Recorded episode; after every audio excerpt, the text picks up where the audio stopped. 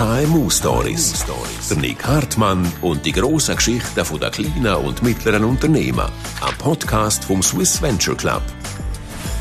Ich bin der Nick Hartmann und das wie wie vor dem KMU Story Mikrofon ist der Willi Gläser. Das gibt eine inspirierende Halbstunde, weil äh, wenn einer mit über 80 Jahren Lebenserfahrung kann erzählen, dann ist das nicht etwas, wo man jeden Tag erleben darf. Ich stelle Sie schnell vor, Herr Gläser. Wobei, jetzt muss ich, eigentlich haben wir ja Duzis gemacht, he? Bin der Meinung, ja. Also, weil, ich kann das ja nicht sagen, weil du musst das ja mir anbieten. Du könntest ja mindestens mein Großvater sein. das hindert mich aber gar nicht daran, jetzt äh, dir Duzis anzubieten. Willi, ich bin der Nick. Ich bin der Willi. Aber ich habe gehört, man sagt dir auch Kick. Ja, das ist mein Vadiname. Ja, so. Das ist mein Vadiname, hat aber nichts mit meiner fußballerischen Kenntnis zu tun. Das möchte ich da. Sondern, hast du immer den Kick gesucht? ja, wahrscheinlich. also komm, ich stell dich schnell vor. Ähm, du bist eine Designlegende. Vor über 50 Jahren hast du die Schreinerei vom Vater übernommen und daraus die Möbelmarke Vogue gemacht. Und ähm, bist lang Jurypräsident vom Prix SVC in der Nordschweiz und äh, kennst die KMU-Landschaft der Schweiz bestens. Ist das ungefähr so das, was dir gefällt, wenn man dich vorstellt? Habe ich etwas Wesentliches vergessen? Ich bin vor allem ein Unternehmer, ein Gestalter und äh, natürlich Produkte entwickeln. Das ist eigentlich ein präzises Wort. Design ist für mich übernutzt und äh, auch sehr missverständlich. Wie hat alles angefangen? Ja, mit einer Schreinerlehre. Ich komme aus einer Familie, wo man einfach Schreiner ist. Mein Großvater ist eingewandert aus Süddeutschland und hat dann hier eine kleine Bude gegründet in Baden. Und nachher sind dann seine Söhne gekommen und die haben das weitergemacht. Das war mehr in der Altstadt, also so eine sehr lokal tätige Schreinerei. Was ist denn das, was du anders gemacht hast als deine Vorfahren? Ja, ich bin natürlich äh, nach einer sehr guten Ausbildung und Erfahrung in der Westschweiz als Führungsperson habe ich gewusst, was mit 30 jetzt habe ich nicht nur ein Selbstverständnis und eine Selbstachtung, sondern jetzt wollte ich abdrucken und haben mir dann gesagt, also das, was die gemacht haben bis jetzt, in Ehre, aber das ist nicht mein Ding. Und ich bin im 70 gekommen und ich habe im 71 unter Gelächter von vielen exportiert. Also wir haben Schreinerarbeiten exportiert nach Deutschland. Das treibt, sagen wir, dass Wasser in reintreibt. Aber es hat funktioniert. Und seitdem exportieren wir. Und da lege ich grossen Wert drauf. Das ist äh, ein Teil von meinem Leben. Aber können wir schnell wenn du vorher gesagt hast, Produkte entwickeln, also ist das ja auch etwas Zentrales bei dir. Du hast etwas müssen machen, wo man kann exportieren. Es haben dich alle belächelt. Wie hat denn das angefangen? Das hat eigentlich angefangen im Ausbau von Gaststätten oder sagen wir auch der Hotellerie. Damals war Möbelpick im Aufschwung und hat äh, stark expandiert. Und ich bin dann der der ihnen einfach die kürzesten Bauzeiten erlaubt hat, weil ich einen Vorfabrikationsgrad hergebracht habe, wo andere nicht haben wollen oder nicht können haben. Und das hat mich dann zu einem ja, wichtigen Lieferant internationalst fürs Möbelpick, also auch in Ägypten, Kuwait, Saudi-Arabien. Und das gibt Erfahrung und ich habe immer, weißt du, Lust, jetzt Lust, Lust. Ja, jetzt fasst du irgendwie 50 Jahre zusammen in einem Satz, oder? Also, das ist ja dann alles entstanden. Du bist ja auch ins Risiko. Da hast du ja müssen etwas auf dich nehmen. Das kannst du ja wohl sagen, nicht? Aber ich meine, ich sage, das Risiko nehmen bedeutet ja Mut zur Blamage. Wenn du die nicht hast, dann geht's eben nicht. Und die habe ich von Anfang an mitgetragen. Ich habe gedacht, ich drucke ab und äh, Laufsrisiko. Und ich bin mehrmals, habe ich äh, die Firma völlig äh, im Risiko und zwar die ganz. Aber es ist immer irgendwie noch gut rausgekommen. Wie häufig hast du dich blamiert? Ja, das ist unzählig mal. Und wie? Ja, indem ich natürlich Sachen nicht erfüllen konnte, die ich versprochen habe. Und nachher musste wie soll ich sagen, im, im, äh, in den Hoffnungsläufen dann wieder finden und trotzdem gerade machen, schwer es nicht gegangen. Ich habe auch viel Geld verloren, aber doch mehr gewonnen als verloren. Wie hast du so Sachen, so Situationen ausbügelt? Ja, mit mir selber. Ich bin ja dann Alleigunternehmer gewesen, habe keinen Partner gehabt und habe mit mir selber müssen einig werden, ob das Sinn mich, was ich mich oder nicht. Und das ist zum Teil recht schwierig gewesen. Ich war sechs Wochen in Ägypten gewesen, weil ich Container rausgebracht habe aus dem Hafen, weil sie sagen, es verboten. Und da lernt man dann schon alle Tricks und natürlich auch Verbindungen zu wichtigen Leuten, die dann helfen, dass so etwas funktioniert. Wie hast du das gelernt? Langsam, langsam. Weit vorne am Hafen ist es am billigsten. Oder einen Hafenarbeiter mit einem Geschenk zu bedienen, ist ja wesentlich einfacher als den Staatspräsidenten zu bestechen, wenn ich das Wort brauche. Aber es ist ja halt einfach anders nicht möglich. Hast du dich auch in Gefahr gebracht? Ich habe nicht das Gefühl gehabt, dass ich also mindestens nicht lebensgefährlich. Komm, wir bleiben schnell beim Export. Das, ich weiß, das ist dir extrem wichtig. Das Warum ist... betonst du das immer gerade im ersten Satz? Ja, weil äh, die Schweiz ist das ärmste Land oder eines der ärmsten Länder in der, bis über die Mitte aus vom 19. Jahrhundert. Und mit dem Export, mit der, mit der Wirtschaft, die wir können exportieren ist die Schweiz wohlhabend geworden. Das ist jetzt ein, das ist eine bewiesene äh, Mitteilung, das ist so. Und nur wegen dem, dann ist die Schweiz auch zu einem Einwandererland geworden. Vorher hat sie ja müssen Menschen exportieren, weil es zu wenig hatte. Und das äh, hat mich dann daran gebunden, du musst exportieren. Das hat mehrere Gründe. Der eine ist der volkswirtschaftlich und der andere ist der, dass wenn man exportieren muss, macht man die echte Prüfung. Da muss sich dann wirklich etwas bewähren.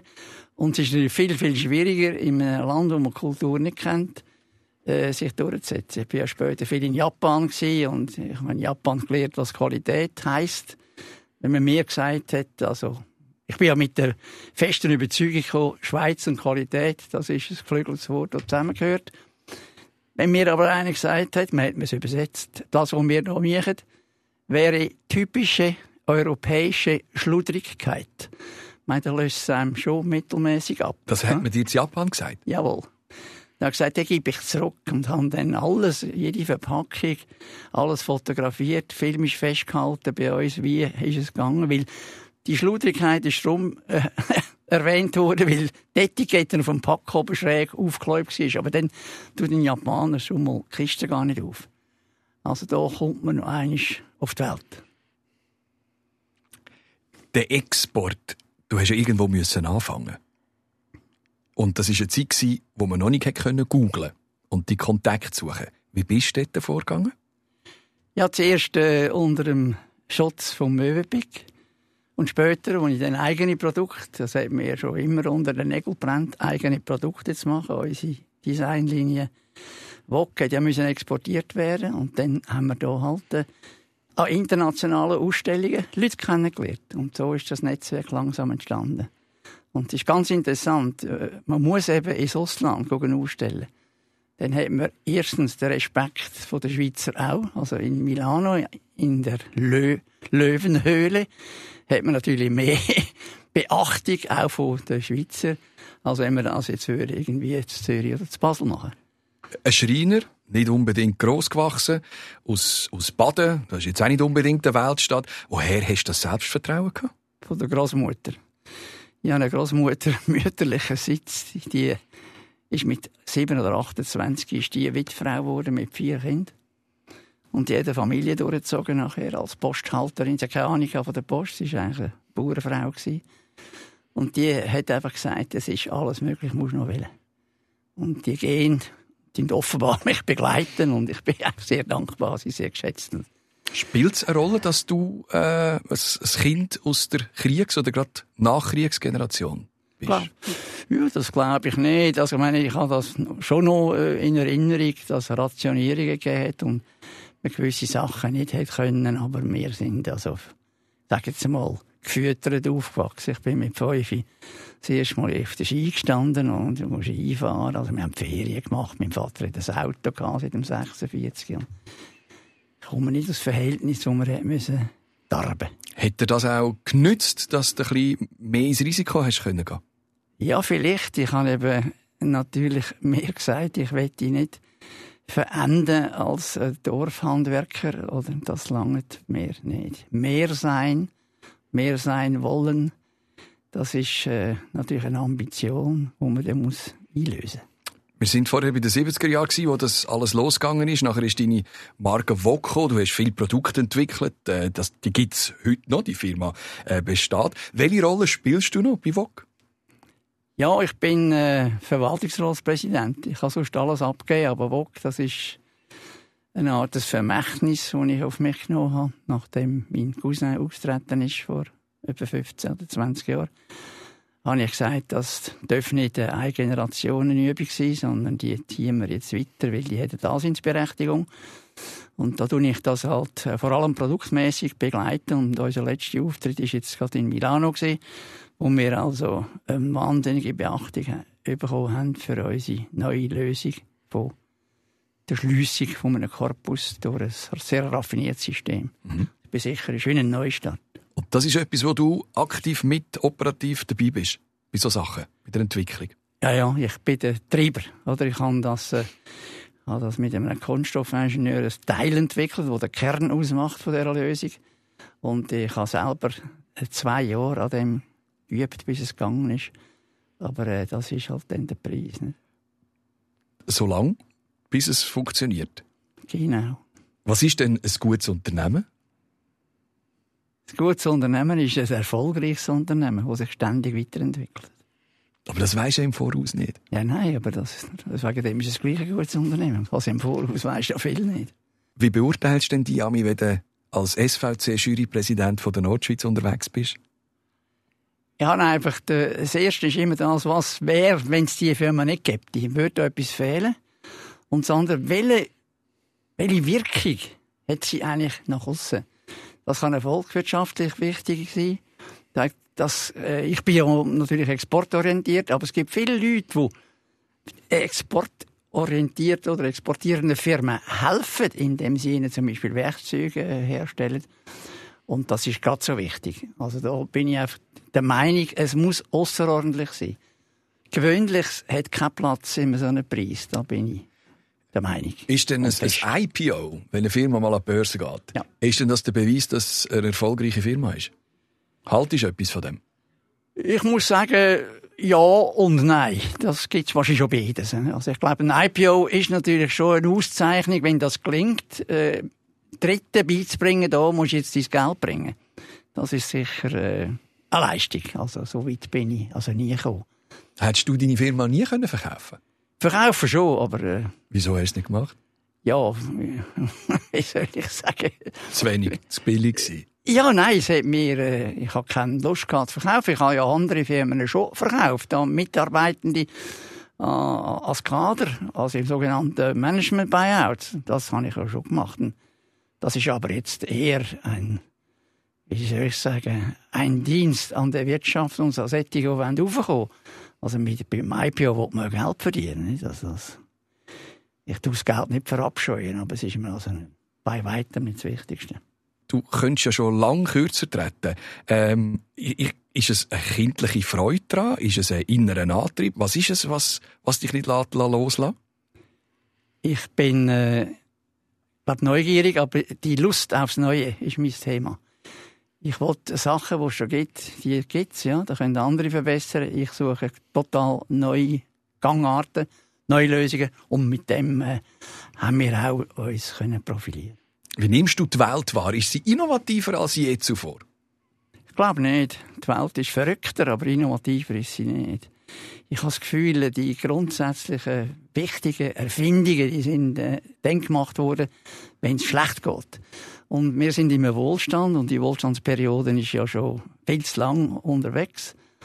Und die Schweiz äh, kann aus dem Wohlstand heraus eben viele Sachen nicht machen. Nämlich, äh, weil, wie soll ich mal sagen, unten durch. Das geht viel nicht. Etwa die, jetzt vielleicht äh, ist das auch eine Paarfrage. Der eine will, der andere will nicht. Also in einer, in einer Paar, es ja viele eh Ehepaare, die auch funktionieren, aber die sind unterschiedlich äh, geroutet, oder? Und wenn dann die der eine tut oder die eine tut und der andere nicht. Und ich habe nie auf jemanden gelassen. Ich habe einfach gesagt, so, wir ziehen den durch. autoritär? Ein bisschen.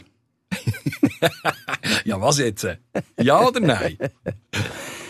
ja, ich werde schon so wahrgenommen, aber ich bin eigentlich ein Kumpel. Nicht ein am liebsten bin ich im Militär und der Gleichhöhe.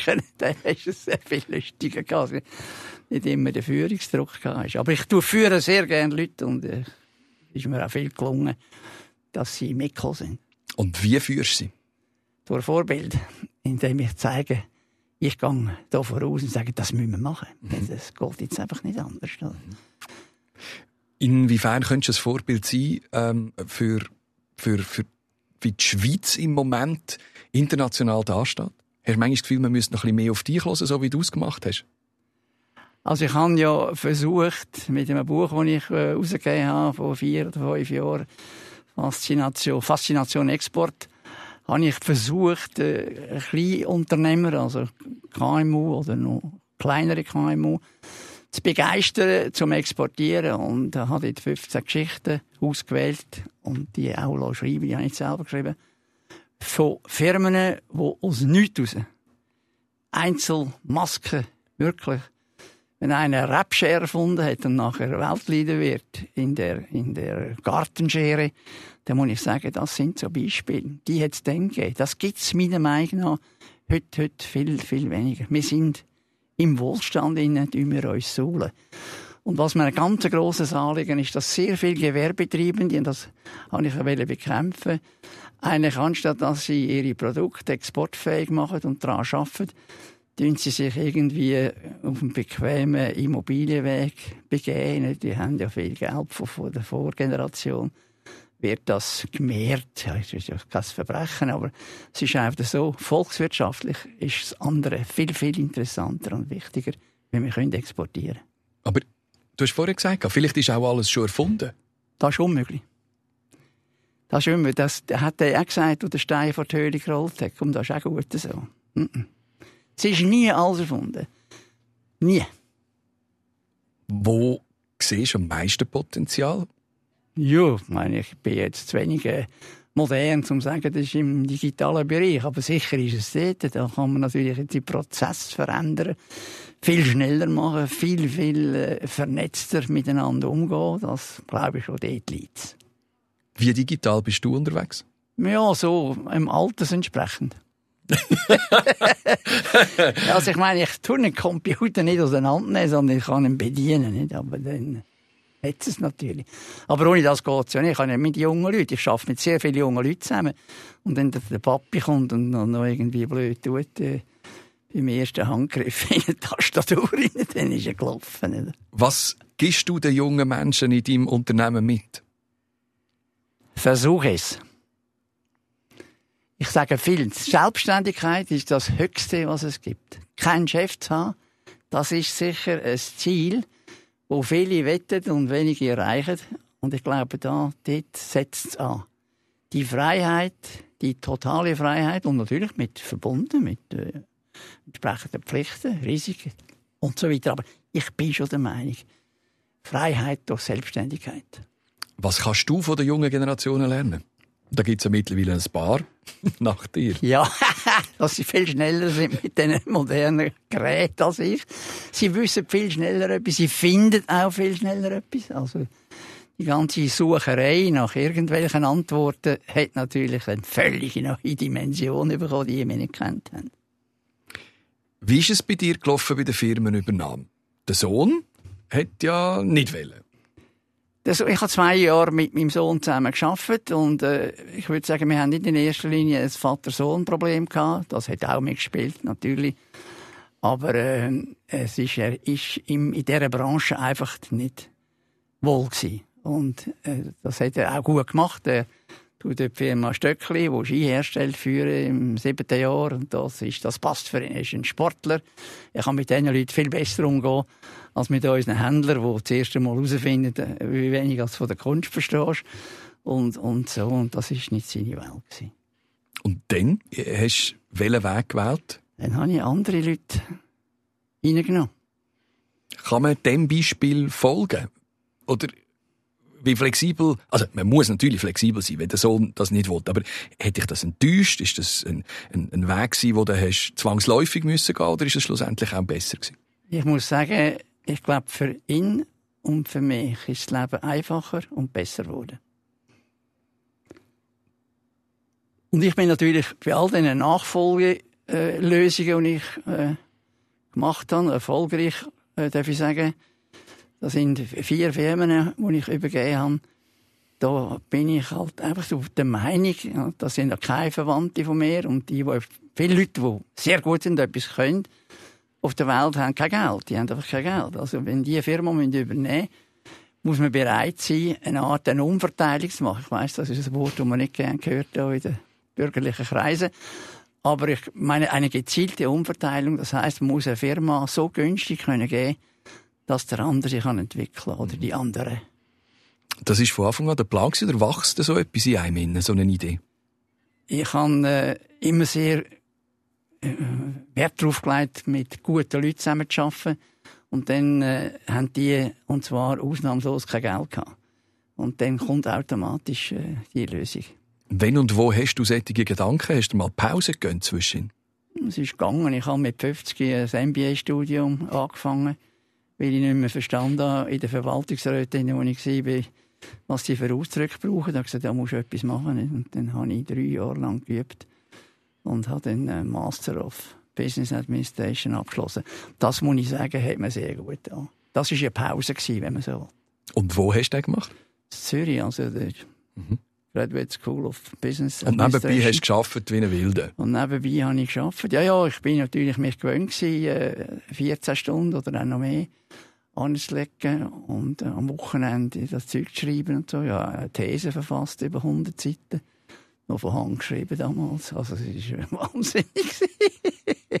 Aber ich erinnere mich gerne. Ich habe mich gefordert und ich bin auch sonst äh, in Expansion gewesen, belastet von allen Seiten, aber mich hat das lustig gedacht. Hast du immer das Selbstvertrauen gehabt, das du heute hast? Nein. Das habe ich mir angeeignet auf dem halben Weg. Ich bin sehr äh, mit einer Schreinerlehre und ich war auch gut in der Schule gewesen. und dann bist du mit den anderen, die alle in die Kante gehen, zusammen und dann habe ich das grosse Glück gehabt. Als erstes Mal in der Pfadi habe ich schon ein bisschen gelernt, wie man mit Leuten umgeht. Und nachher habe ich eine sogenannte Junior-Karriere gemacht, aber eine schnelle bei der Armee. In 68 Wochen bei den Panzer, da war ich Leutnant. Und dann bin ich wieder gleich wie die anderen. Das, die Sepp-Strecke musste ich also durchleben. Und dein Leben hat dich geprägt, die Erfahrung auch im im Ausland mit, mit Kulturen können zu arbeiten, äh, die vielleicht nicht alltäglich sind, auch in dieser Zeit. Heute ist das vielleicht ein bisschen anders, weil die Welt ein bisschen globalisierter ist und alles ein bisschen näher zusammengerückt ist. Ähm, stimmt das, dass du am Gaddafi sein Büro eingerichtet hast? Das stimmt, ja. Das ist mein erster Wirklich? Was ist das? Gewesen? Exportauftrag. Nein. Außerhalb. Außerhalb. Als, Panzer, als Panzergrenadier? Nein, nein, da bin ich schon, da bin ich schon fast ausgemustert bei der Armee. Nein, nein, nein, nein. Ich habe in einem Konsortium mitgemacht und dann hat man dort, Muhammad, muss sagen, zu dieser Zeit ist natürlich der Gaddafi eine sehr geachtete Person gewesen. Er hat Libyen gerettet von einem schwierigen König und er ist eigentlich der Befreier und er hat sich als Oberst Gaddafi vorgestellt. Ich habe ihn selber nicht, nicht getroffen, aber das haben wir dann gemacht. Das ist uns leider noch ein kleiner Lapsus passiert, wo wir hinten dran das Fahnenbild haben wir noch den Adler auf die Fallseite schauen.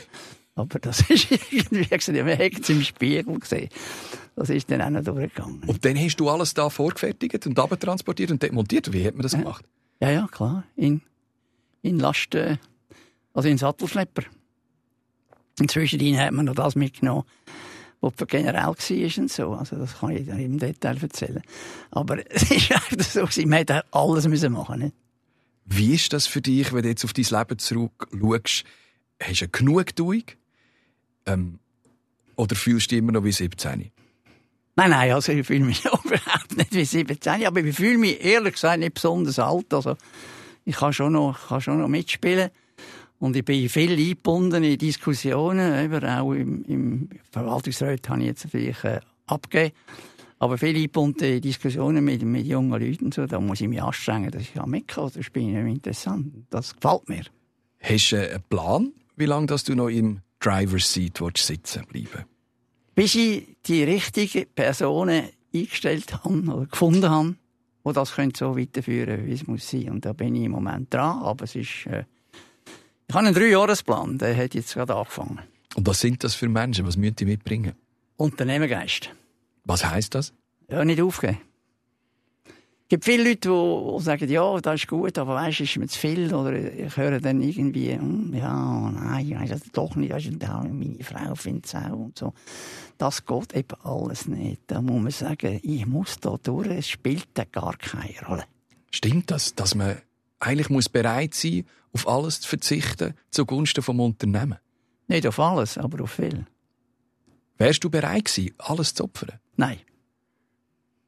Damals, wo du dann all in gegangen bist, jeweils, so risikoreiche Job angenommen hast im Ausland? Bei all in hatte ich immer noch eine Kasse, gehabt, die niemand gefunden hätte. Hast du die heute noch? Ja, natürlich. Los jetzt, es ist extrem spannend. Ich bedanke mich ganz herzlich. Ähm, bist du heute am Nachmittag daher gekommen? Äh, der Kick, der Name Kick, wissen wir jetzt, woher das er kommt. Du brauchst ihn, glaube ich, immer wieder der Kick. Ähm, der Willi Gläser, gleich noch schnell.